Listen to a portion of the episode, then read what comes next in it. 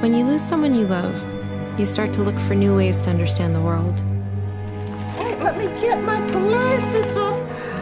My God. One moment they are there and they're tangible, and then the next moment they've passed.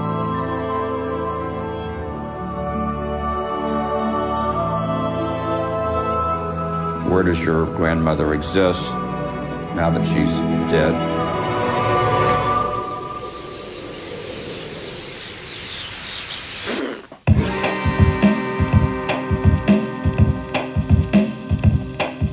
Turning Grandma's house into an archaeological dig.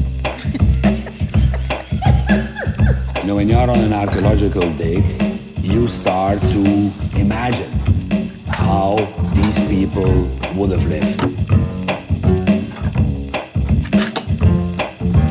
That whiff of perfume, that splash of red lipstick on the collar. I can envision the dress alive.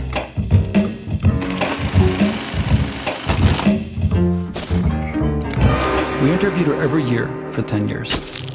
Do you ever wish you were young? No.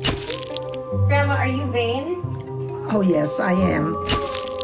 Do you miss sex? Oh, no, not at my age.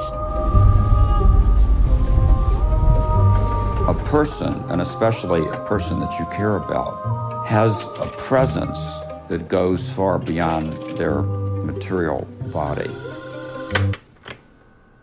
Are you scared of dying? Oh, no.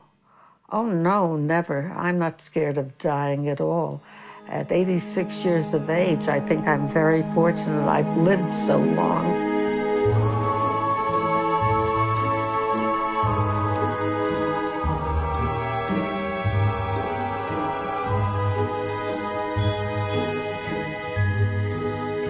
The years have gone by and it's taken its toll. Where, where does it put me? Puts me into this seat. But I'm alive.